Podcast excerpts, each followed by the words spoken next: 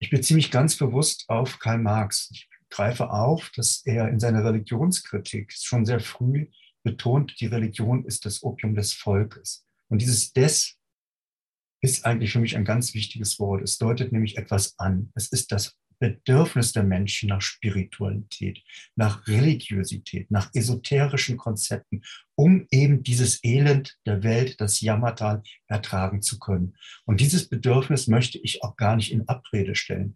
Und da sind wir auch genau aktuell bei dem Thema. Es geht auch überhaupt nicht darum, Menschen, die in irgendeiner Weise auf der Suche sind, wegen der Pandemie und den Maßnahmen, in Ängste und Sorgen ihrer eigenen Existenz sind, völlig verunsichert sind, nicht wissen, was mit den Kindern vielleicht ist, nicht wissen, wie sie die Miete bezahlen können und, und, und. All diese Ängste und Sorgen möchte ich nicht, ich sage das jetzt ganz vorsichtig, wegwischen.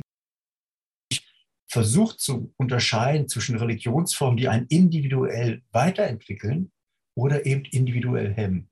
Und das sei bitte im Hinterkopf, wenn ich jetzt ein bisschen pauschal in circa 45 Minuten auf einzelne Projekte etwas genauer eingehe, auf einzelne innere Logiken etwas deutlicher werde. Bitte berücksichtigen Sie ihr das mit im Hinterkopf. Und auch sei bitte berücksichtigt, dass natürlich jede Kritik an den Pandemie-Maßnahmen legitim ist. Dass auch eine Kritik an der Lobbyarbeit der Pharmaindustrie völlig legitim ist aber ich hoffe, es wird im Rahmen dieses Vortrages deutlich, wo ich dort Probleme sehe, wo diese Kritik wegrutscht und wo sie dann eben nicht mehr so legitim ist. Ja, wenn wir ehrlich sind, ist eigentlich das, was wir aktuell erleben, diese neue Bewegung, eine Bewegung, die uns doch sehr nahe ist. Alleine schon, wenn wir dieses Bild beispielsweise aus Hamburg sehen, Entschuldigung, fällt uns auf, die sind so wie Sie, du und ich. Und tatsächlich die ersten empirischen Untersuchungen haben das auch schon ein wenig äh, erfasst, nämlich unter anderem die Studie Politische Soziologie der Corona-Proteste unter anderem von Oliver Nachtweg mit forciert worden. In der ist nämlich eins festgestellt, und wenn man das Bild nochmal zurückklickt, sieht man das auch, dass wir es dort eigentlich mit Menschen zu tun haben aus der bürgerlichen Mitte, aber mit einem, ich nenne das jetzt mal vorsichtig alternativen Habitus. Was meine ich damit? Damit ist gemeint, dass das Menschen sind, die kritisch zum Staat sind, aber auch kritisch zu sich selber sind, die immer schon gewohnt sind, auch ein bisschen sich politisch zu engagieren, auch gegen Rechtsextremismus auf die Straße gegangen sind, vielleicht auch gegen Anti-AKW-Proteste äh, mitgetragen haben. Das ist tatsächlich die Befragten, und das ist eine Besonderheit. Sie haben nur Protestierende gegen die Maßnahmen befragt. Es ist keine empirische Untersuchung gewesen, als Querschnitt durch die Gesellschaft, sondern sie haben Protestierende gefragt in Telegram-Kanälen oder eben auch den, äh, bei den Demonstrationen, wen sie beispielsweise bei der vorletzten Wahl, Bundestagswahl gewählt haben. Und einige von Ihnen, von euch werden das wahrscheinlich mitbekommen haben. Das Ergebnis drückt das aus, was ich eben gerade auch schon angedeutet habe. Über 20 Prozent haben die Grünen gewählt und über 10 Prozent haben die Linkspartei gewählt. Also wir haben es mit einem linksaffinen Publikum sozusagen zu tun, die sich dort in dieser Protestkultur bewegen. Und ich finde, man sieht das auch ein bisschen so an den ja, Formen, wie dort der Protest organisiert worden ist. Ich nenne einfach auch nochmal einen Aufkleber, äh, gibt Gates keine Chance. Auf die Verschwörungstheorien zu Bill Gates gehe ich noch ein, aber das Design und der Spruch erinnert natürlich sofort, gibt Nazis keine Chance. Äh, da merkt man eben auch, das ist auch ein Klientel dort, was tatsächlich ja eben Protesterfahrung ist und auch aus Teilen der linken Protestkultur beispielsweise kommt. Die Studie hat aber auch etwas anderes ergeben. Man hat auch gefragt, wen würden Sie denn sozusagen bei der nächsten Bundestagswahl wählen? Und das Ergebnis ist gewesen, über 20 Prozent, circa 27 Prozent, wenn ich die Zahl jetzt frei richtig in Erinnerung habe, haben angekreuzt, sie würden die AfD wählen und 18 Prozent haben schon angekreuzt, sie würden die Basis wählen. Jene Partei, die aus diesem Spektrum sozusagen als parlamentarische Struktur versucht, sich zu etablieren. Also wir haben es mit einem Trend von Menschen, die aus einem vermeintlich linksalternativen Habitus, einer Haltung, weggerutscht sind, meiner Meinung nach, mehr und mehr ins rechte Milieu. Ist, glaube ich, uns allen ähm, deutlich geworden, nämlich am 18. September, wo tatsächlich jemand, und man muss auch nochmal den Ablauf sich vergegenwärtigen, weil man sieht, dass diese hochemotionalisierte Gemeinschaft, diese hochemotionalisierte Bewegung tatsächlich eben auch zu enormen radikalen Auswüchsen äh, mittlerweile fähig ist. Sie sehen hier denjenigen Mann über 40 Jahre alt, der zwei Stunden vorher in die Tankstelle gekommen ist, in Ida Oberstein, und dort von einem Studenten über 20 Jahre, der dort gejobbt hat, äh, höflich darauf hingewiesen worden ist, dass er bitte sehr der Maskenpflicht nachkommen sollte. Er ist Wut in Brand rausgerannt, er hat das Bier nicht bekommen, was er haben wollte. Und dann, ohne zu zögern, einfach, wie er später sagt, in den ersten Vernehmungen, er hat sich in den zwei Stunden so sozusagen aufgeregt, dass er äh, nicht mehr in Häkchen ja, sich bremsen konnte. Das Dramatische ist, dass hier wirklich deutlich wird, wie jemand auch über die sozialen Medien tatsächlich in diese Hetz- und Hasssituation hineinmanövriert worden ist oder sich hat manövrieren lassen. Auch das wissen wir mittlerweile, dass tatsächlich Menschen, die aus berechtigten Sorgen und Ängsten, ich betone das nochmal, sich informieren wollten, wie geht das weiter? Welche Folgen hat denn beispielsweise äh, das Maskentragen oder welche Folgen haben das Impfen oder welche Folgen haben diese oder jene Maßnahmen, dass Personen tatsächlich dort in den Telegram-Kanälen dann leider mehr und mehr letztlich über verschiedenste Projekte wie Ärzte für Aufklärung immer mehr in einen Panikmodus äh, hineingekommen sind, nämlich in der Gestalt, dass sie immer weiter mit vermeintlichen Fakten konfrontiert worden sind, die immer zeigen würden, wie dramatisch, wie schlimm die Lage wäre, wie gravierend die staatlichen Eingriffe auch auf ihr individuelles Leben wären. Ähm, und da merkt man eben auch, dass man hier sehr genau hingucken muss, weil eigentlich diese Fakten Fake News sind. Ich habe natürlich für die Recherche des Buches in verschiedene Telegram-Kanälen mich eingewählt und habe das dann auch erlebt, dass man wirklich gefühlt ganz subjektiv gesprochen, im Minutentakt eine vermeintliche Horror-Nachricht nach der nächsten bekommt, die alle nicht stimmen, aber tatsächlich man pusht damit die Menschen und man hilft ihnen auch nicht. Das muss man ganz deutlich sagen. Diese Ärzte für Aufklärung in dem Fall verklären, und Leo Löwenthal beispielsweise, ein Mitbegründer der kritischen Theorie, hat dieses Phänomen schon sehr früh äh, beschrieben, hat genau diesen Prozess beschrieben, dass Menschen, die sozusagen vermeintliche Antworten äh, Menschen in Sorgen geben, eigentlich diejenigen sind, die diese Sorgen immer weiter befeuern möchten, damit sie eben sozusagen auch weiterhin die neuen Autoritäten sein können. Und das erlebt man eben gerade bei den Ärzten für Aufklärung, die im Wesentlichen aus dem, dem Raum Hamburg kommen. Ja, und wenn man sich dann unter anderem auch nochmal die Tweets anguckt ähm, von dem Täter, dann wird hier auch nochmal deutlich, dass das jemand ist, der hochpolitisch in einem bestimmten Milieu tief verankert ist. Er ist unter anderem mit Björn Höcke sozusagen verfolgter ähm, Björn Höcke, der Mitbegründer des Flügels, also des weitrechten, mittlerweile aufgelösten Strömung innerhalb der AfD. Aber auch mit Birgit Kelle ist er beispielsweise äh, virtuell vernetzt, eine radikale Antifeministin. Und da sieht man eben auch, wir haben eine Gemengelage von rechten Ressentiments, die dann mit den Corona der sozusagen ein Anheizer ist, ist tatsächlich Michael Ballweg. Er ist der, ist der Initiator von Querdenken, am 18. April 2020 organisierte er die erste Demonstration in Stuttgart. Man muss hier ganz deutlich sagen, es hat schon vorher Hygieneproteste gegeben, aber er, man muss es wirklich so betonen, hat das Label geschaffen für diese Bewegung. Und Michael Ballweg ist auch etwas anderes. Er steht für mich genau für diesen Typen des bürgerlich Alternativen. Er ist Unternehmer, Geschäftsmann und vor dem ersten Lockdown wollte er eigentlich nach Asien reisen, um dort seine Yoga Fähigkeiten weiter auszubauen. Also auch wieder diese Vermischung zwischen Bürgerlichkeit und Alternativen. Tatsächlich wissen wir mittlerweile aber auch, dass er eben sehr eng bei dem König von Deutschland involviert ist. Der König von Deutschland ist einer der bekanntesten Reichsideologen. Peter Fitzig heißt er mit Namen. Es hat in Saalfeld ein Treffen sowohl mit dem Umfeld von Peter Fitzig als auch dem Umfeld von Michael Ballweg gegeben. Mittlerweile wissen wir durch Recherchen des Spiegels auch, dass äh, Michael Ballweg involviert ist äh, bei der vermeintlichen Bank des Königreiches, äh, wo dort auch offensichtlich Gelder äh, hin und her gehen. Und ich glaube, spätestens ab dem 1. August 2020 ist, glaube ich, bundesweit deutlich geworden, wir haben es wirklich mit einer breiten, heterogenen Bewegung zu tun.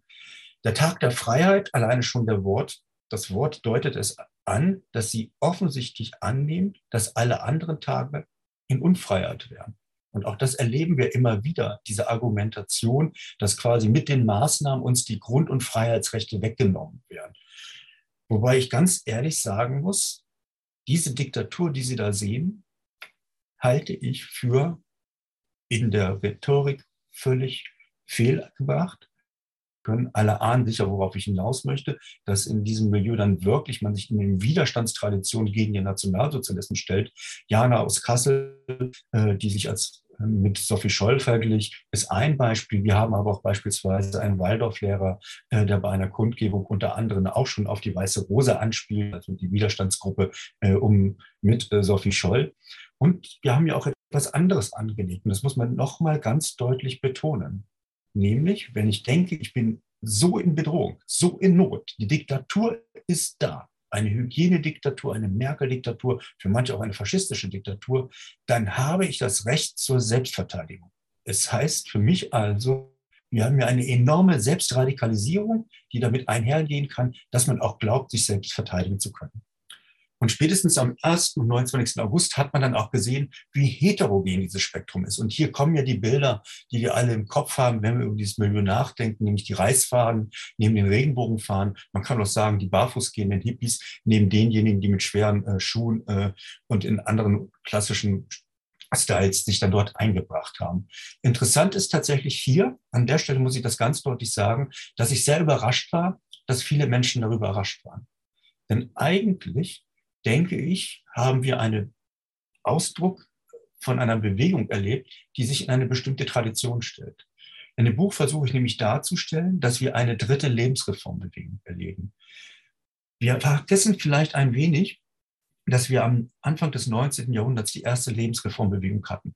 Die hat sich herausgebildet aus der Sorge vor sich, dem heraufziehenden Kapitalismus, der Industrialisierung und des Materiellen man war in Sorge, dass die Natur zerstört. Und auch damals hat es aber auch immer wieder schon kleine Allianzen gegeben. Exakt das, was wir heute auch erleben. Weil offensichtlich Teilaspekte, nämlich die Kritik an den Maßnahmen, so dominierend ist, dass man offensichtlich andere Punkte, die vielleicht, sage ich mal, Rechtsextreme dort mit in die Protestkultur bringen, dann einfach gesagt wird, das interessiert mich nicht. Das andere ist mir so wichtig, dass ich sozusagen diese rechten Tendenzen dann in der Form einfach ignoriere beziehungsweise, das muss man auch sagen, einzelne Akteure sich weiter nach rechts bewegt haben, wie Michael Ballweg, den ich ja schon erwähnt habe, mit der Nähe zum reichsideologischen Spektrum.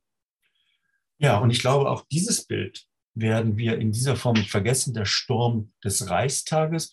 Mittlerweile können wir belegen, dass dort AfD-Akteure dabei gewesen sind, dass NPD-Akteure dabei gewesen sind, natürlich Reichsideologen dabei gewesen sind. Und ausgelöst hat es eine Heilpraktikerin, die nämlich am Rande äh, der Proteste verkündet hatte, dass Donald Trump in Berlin wäre und den, den wolle man sehen.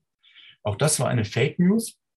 Tatsächlich ist aber Donald Trump in diesem Milieu hoch angesehen, weil er in diesem Spektrum für das Amerika steht, das sich gegen das Establishment, dem liberalen äh, Amerika stellen würde. Er wäre derjenige, der sozusagen den tiefen Staat innerhalb der USA bekämpfen würde und deswegen sei man auf der Seite von Donald Trump.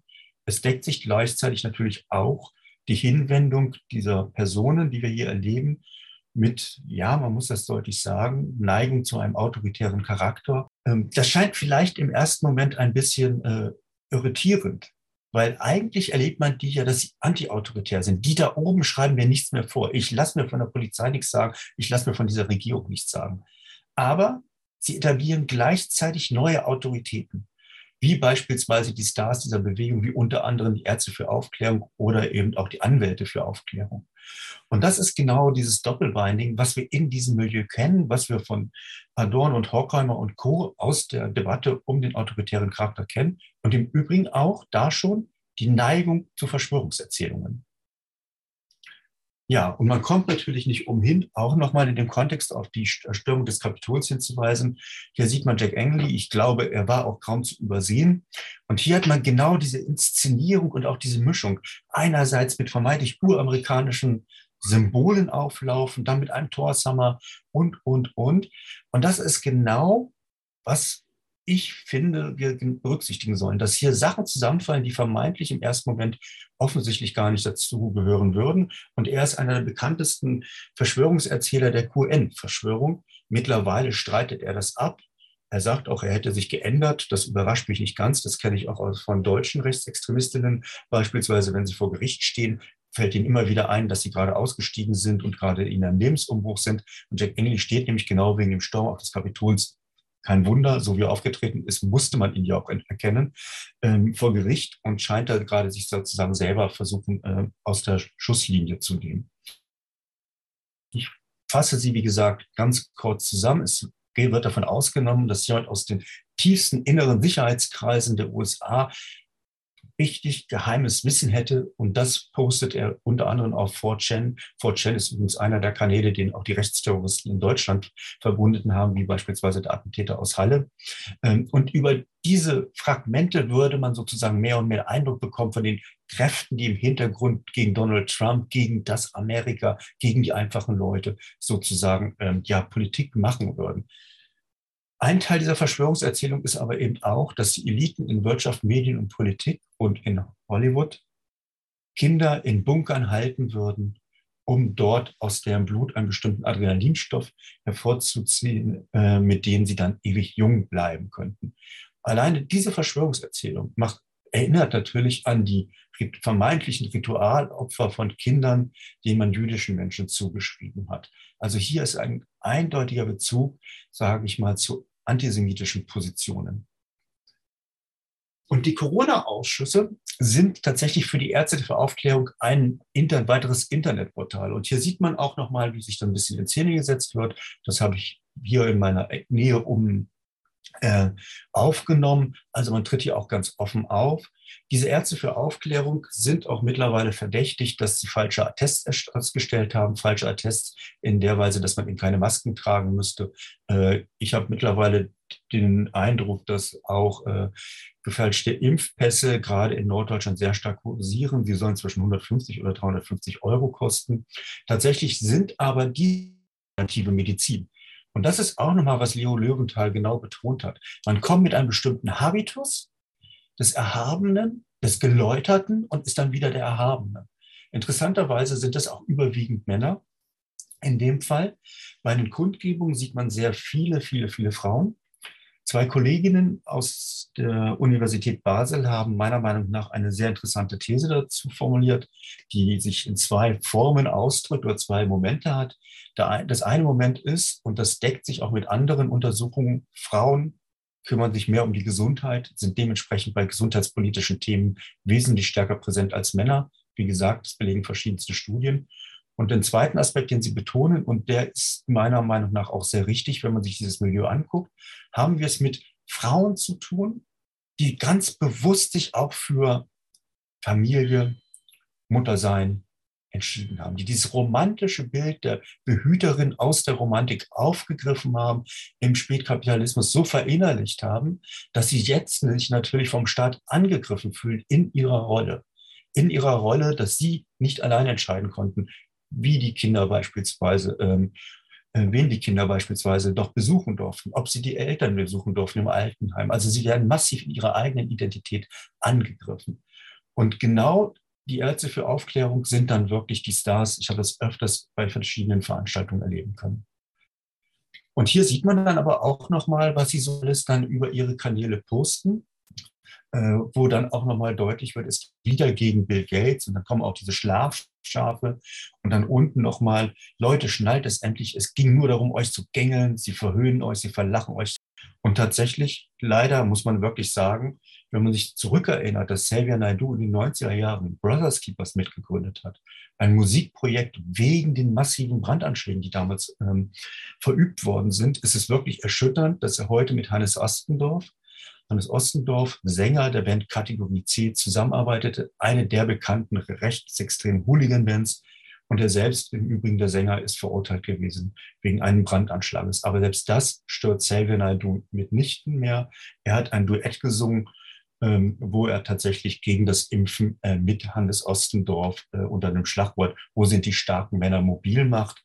Und dann sieht man tatsächlich in dem Video, das wir jetzt nicht zeigen können, wie dann sozusagen die Entourage, die Fangemeinde von Kategorie C sich in Stellung bringt. Also es ist nicht nur ein Lied gegen Impfen, es ist auch nochmal ein Aufruf, jetzt sozusagen aggressiver dagegen vorzugehen. Tatsächlich haben wir ja schon vorher die Anfeindungen und auch die Radikalität und den Hass in, bei den Demonstrationen gesehen. Und ich rufe das auch nochmal in Erinnerung. Es hat dort ja auch schon in Leipzig beispielsweise jetzt gerade wieder Übergriffe auf Gegendemonstranten, Journalistinnen als auch Polizeibeamtinnen gegeben. Und diese Radikalisierung erfolgt natürlich auch durch diese Verschwörungserzählungen, die präsentiert werden. Und Ken Jebsen hier Ende April in Berlin bei einer Corona-Maßnahme, auch in diesem, sage ich jetzt mal, meditativen Sitzen, ähm, ist einer der bekanntesten Verschwörungserzähler in der Bundesrepublik mit KenFM, obwohl mehrfach dagegen auch schon vorgegangen worden ist, hier und da immer gesperrt worden ist, es aber auch äh, unter anderem Hackangriffe gegeben hat, hat es wirklich geschafft, über Crowdfunding eine enorme Reichweite zu entwickeln.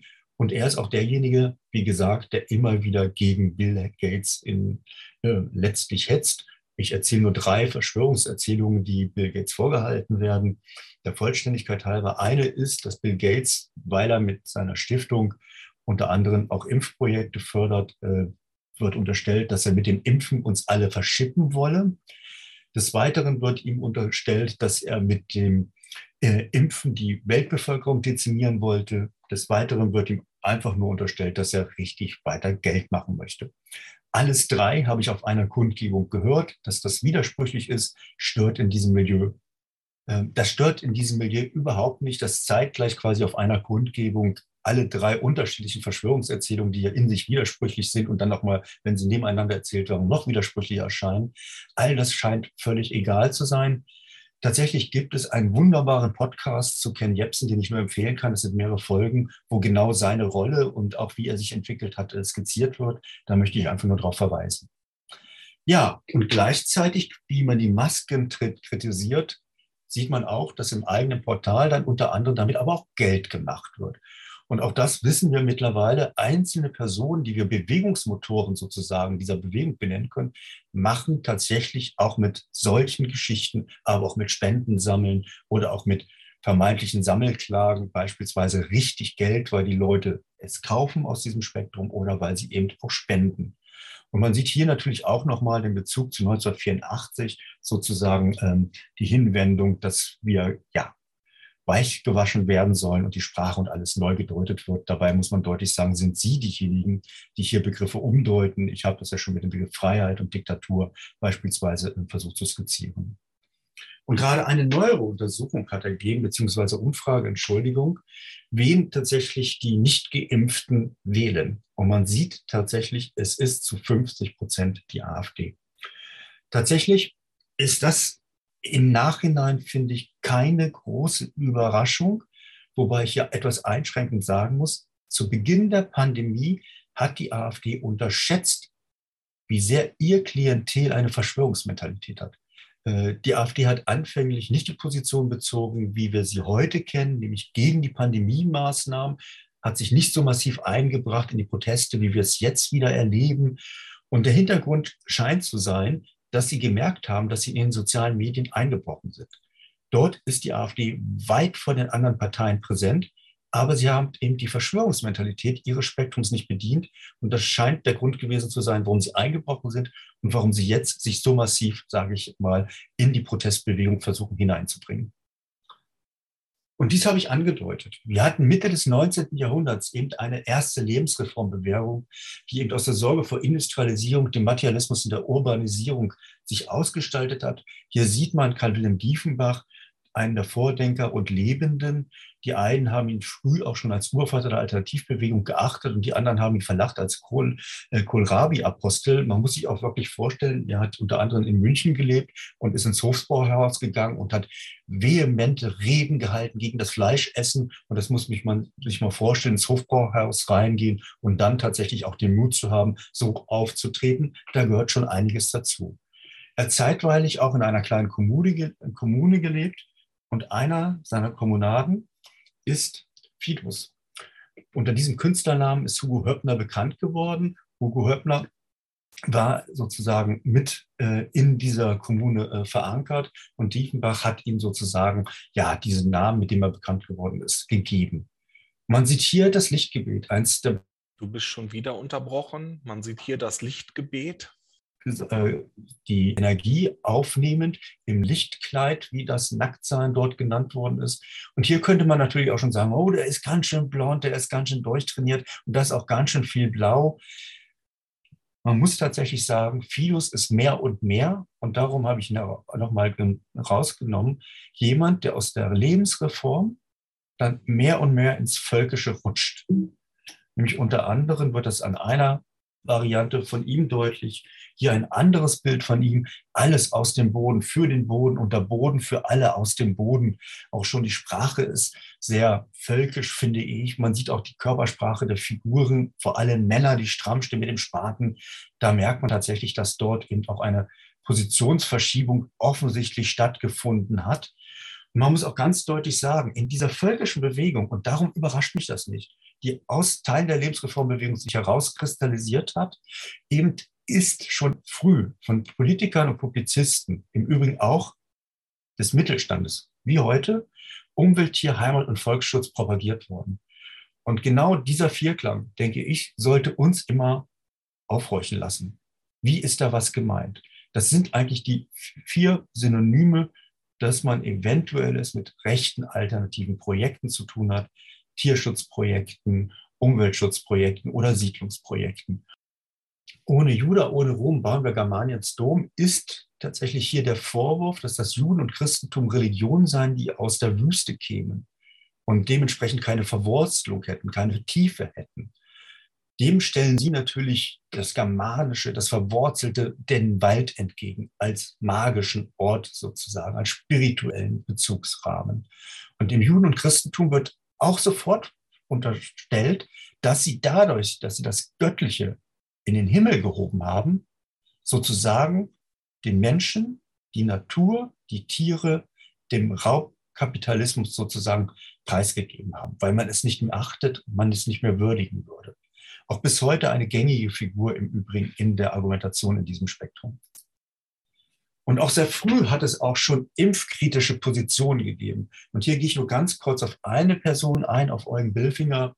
Er war einer der bekanntesten Impfgegner. Hier ein Sammelwerk von ihm, eine ernste Volksgefahr. Tatsächlich schreibt er in diesem Buch, dass die hygienische Wahrheit sei, in dem Satz gipfeln würde, nicht impfen, sondern nur gesunde Lebensbedingungen und gesunde Lebensgewohnheiten verschaffen, unterhalten uns die Gesundheit. Da würde ich sogar sagen, ja, da sollten wir genau darauf achten. Und Billfinger hat das auch getan. Er hat auch Sozialreformen versucht mit anzustoßen. Beispielsweise, dass die Wohnungen und die Städte, für wo die arbeitenden Menschen leben, eben wesentlich besser, gesünder äh, ausgebaut würden. Aber er hat auch formuliert, die Natur hat immer recht. Nicht gemeistert werden sollte, sondern dass wir aus ihr lernen müssen und ihre Gesetze zu verstehen. Und hier kann man schon sagen, aha, das kann man auch sozialdarwinistisch verstehen. Nämlich so, dass jemand erkrankt und wenn er von seiner Natur aus nicht in der Lage ist, dieser Krankheit sich zu widersetzen, dann ist das so.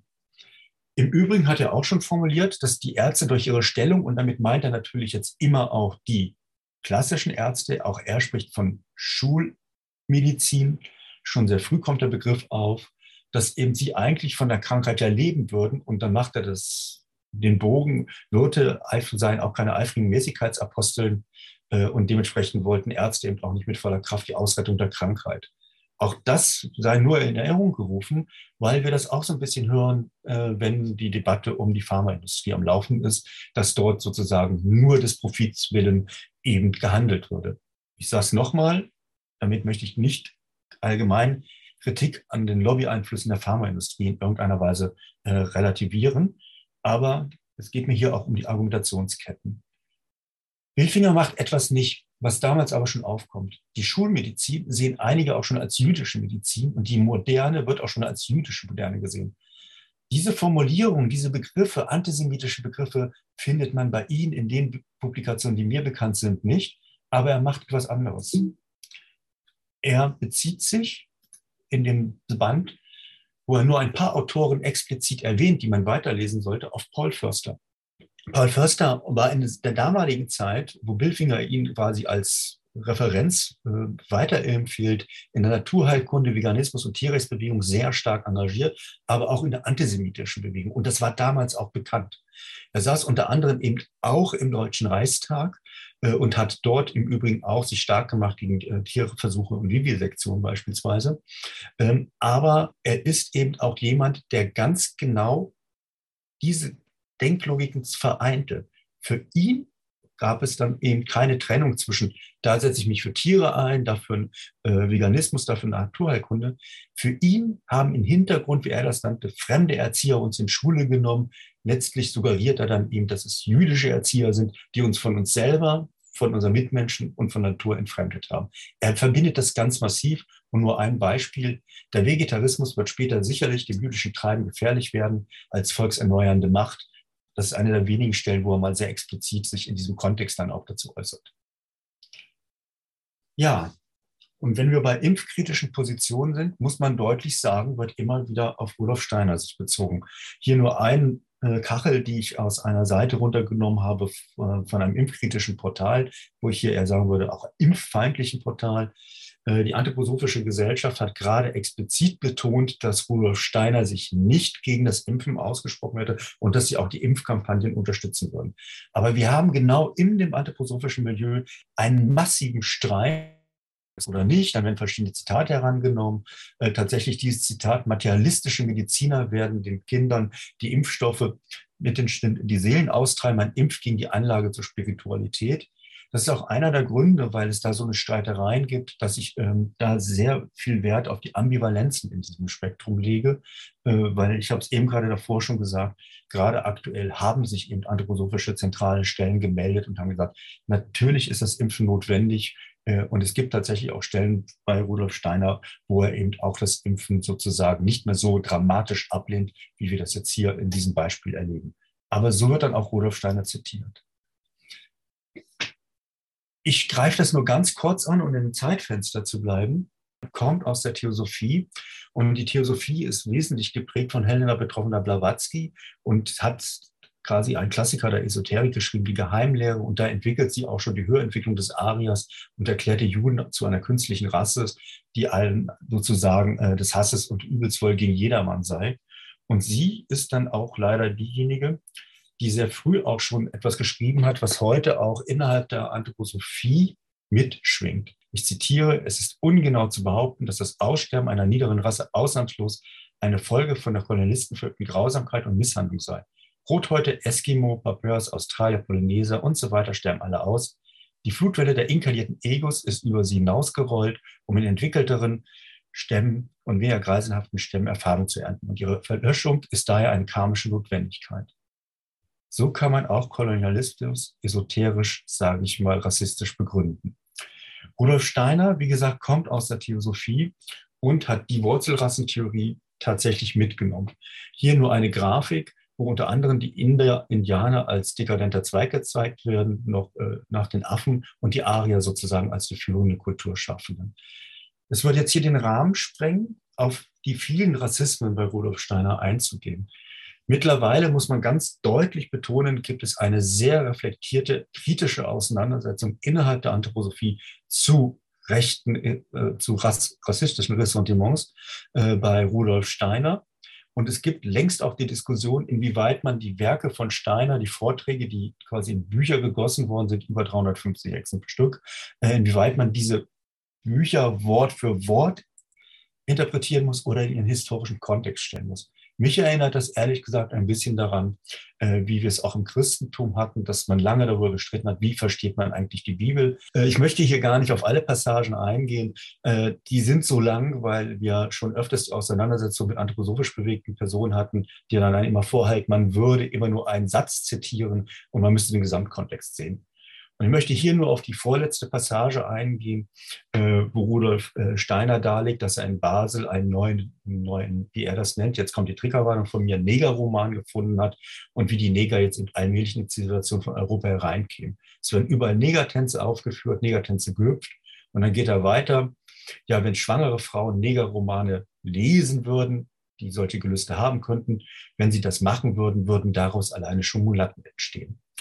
Und da merkt man genau, wir reden hier eben tatsächlich nicht von irgendwelchen Ausrutschern, die am Rande mal formuliert wurden, sondern es sind auch Passagen in den Standardwerken der Anthroposophie, äh, die dann tatsächlich eben auch von zentraler Bedeutung sind.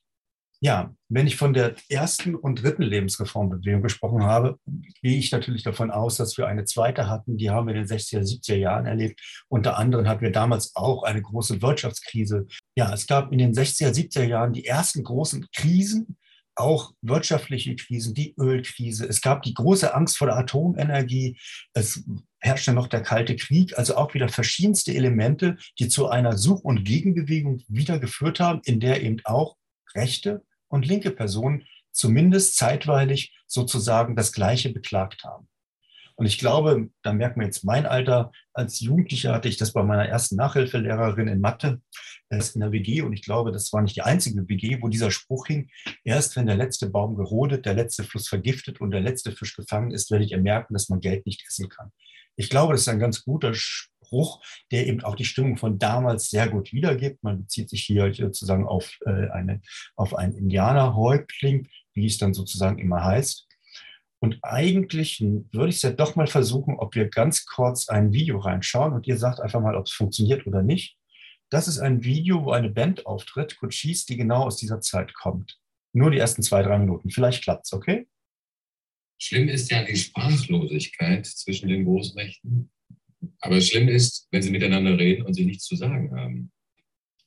Und hier brechen wir mal ab, aber es ist schön, dass Sie da sind, alle beide. Und manchmal, meine Damen und Herren, äh, wenn man etwas sagen möchte, das war reiner Zufall, ich weiß auch gar nicht, ob das passt kulturgeschichtlich, und das nicht laut sagen kann, ist man Rauchzeichen aufsteigen. Das ist reiner Zufall, so lautet nämlich der nächste Titel. Äh, unsere Rockgruppe aus Dortmund mit dem schönen Namen Cochise. Man kann schon am Setting sehen, dass da sozusagen Kulturen aufeinanderbrechen äh, und Cochise besingt genau sozusagen den Slogan, den, den man vorher sehen konnte, greifen Sie in dem Lied auf. Und das ist für mich ein ganz gutes Beispiel, wie eigentlich eben auch wir wirklich von einer Such- und Gegenbewegung sprechen müssen, genauso wie eben im 19. Jahrhundert und wie wir es aktuell erleben.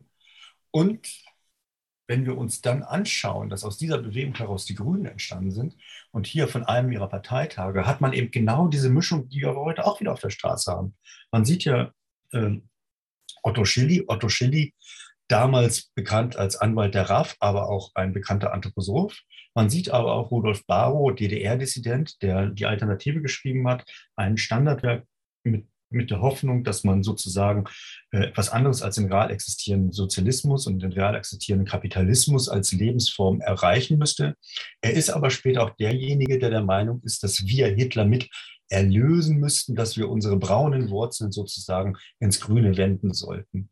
Und dann Herbert Kuhl. Herbert Kuhl, Begründer, Mitbegründer des, Bund, des BUND, Mitbegründer der Grünen, aber er ist auch derjenige, der schon sehr früh, und das hat mich wirklich überrascht, in dem Umweltbestseller schon 1975, Ein Planet wird geplündert, geschrieben hat, dass die Einwanderungspolitik der europäischen Völker, allein schon europäischen Völker, eine sagenhafte Dummheit sei.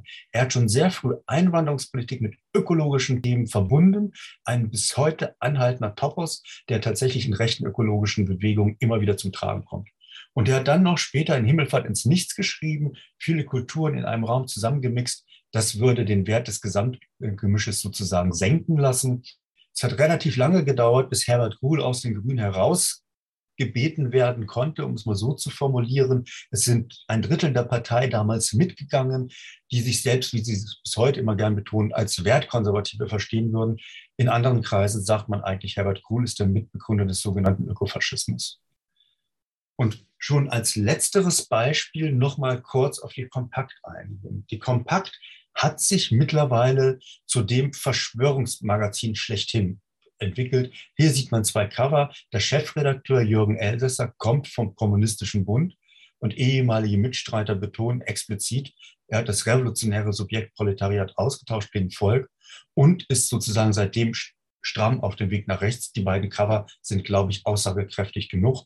Das blaue Wunder, also man ist der AfD nah und Invasion aus Afrika, man hetzt gegen jene Menschen, die flüchten müssen. Und gleichzeitig haben sie aber auch regelmäßig immer wieder über die Querdenkenbewegung berichtet. Jetzt könnte man auch einwenden, da kann man nichts für. Na gut, ich finde, man kann auch so sich positionieren, dass vielleicht man von rechts nicht so einvernommen werden, ein, eingeleitet werden kann, wie es die Kompakt macht. Aber tatsächlich, ich betone das jetzt nochmal, Tag der Freiheit. Die Kompakt-Edition ist eine Dokumentation der Reden der beiden Demonstrationen in Berlin. Und wenn wir in Erinnerung haben, dass Michael Baldig viel, viel Wert auf das Label unterstellen, was wir auch von internen Unterlagen wissen, dann ist es tatsächlich so, dass man hier davon ausgehen muss, dass man eben kein Problem hatte, mit der Kompaktredaktion zusammenzuarbeiten. Das ist wieder ein Beispiel wie Xavier Naidu, wie man offensichtlich durch die gemeinsame Aktion dann neue Allianzen schließt. Und da werden natürlich auch schon bestimmte Personen gefeiert. Hier Nena, noch bevor sie sich selbst sozusagen geoutet hat im Kontext eines, einer, äh, eines Konzertes. Da wurde noch gehofft, dass sie sich der Bewegung anschließen würde. Nena ist tatsächlich auch schon seit Jahren bekannt als eine sehr esoterisch angehauchte Person, hat auch eine freie Schule gegründet. Ähm, aber tatsächlich ist sie eine derjenigen, die jetzt sozusagen in diesem Kontext sich bewegt. Ich war am Wahlabend in Sachsen-Anhalt auf der Wahlparty der Basis. Da wurde unter anderem dann auch schon angedeutet, dass Nina zu ihnen stehen würde und das dann irgendwann auch mal outen würde. Ja, und schon fast in die letzte Runde gehend sind das die Personen, die dann bei dem Querdenkenspektrum, Entschuldigung, bei der Kompakt als die ersten Querdenkenden präsentiert werden. Hier nochmal Rudolf Steiner, aber auch Rainer Langhans. Rainer Langhans hat ähnlich wie Rudolf Barrow schon sehr früh propagiert, dass wir sozusagen ähm, Adolf Hitler mit uns tragen müssten, ihn sozusagen neu finden müssten, spirituell erlösen müssten. Das äh, ist eine gängige Argumentation von Rainer Langhans, dass diese Elterngeneration eigentlich auch was Lichtes, was Gutes wollten. Und damals war es halt der Nationalsozialismus. Und das lässt er auch so stehen. Äh, also eine Relativierung äh, des Nationalsozialismus in seinem spirituellen Gedankengebilde. Die Folie, die man schon eben gleich wieder sehen konnte, ist nur noch mal ein Beleg. Michael Ballweg hier auch im Interview mit der Kompakt Online. Die Redaktion ist längst in den sozialen Medien sehr stark präsent mit einer großen Resonanz.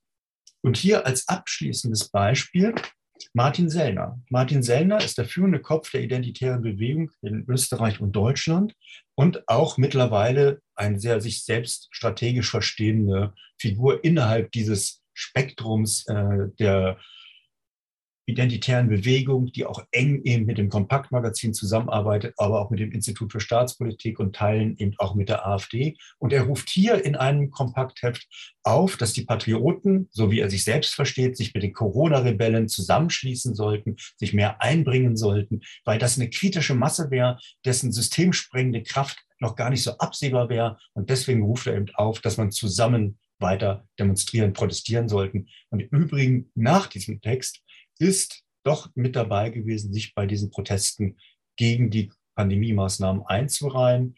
Also man sieht, diese strategischen Überlegungen haben auch Konsequenzen. Und als letzter Satz in der Ausgabe mal wieder dann auch ein Bericht über QN. Und natürlich, man sieht schon in der Inszenierung, die Verschwörungserzählung wird weitererzählt. Vielen Dank für die Geduld und danke für die Geduld mit den technischen Unterbrechungen.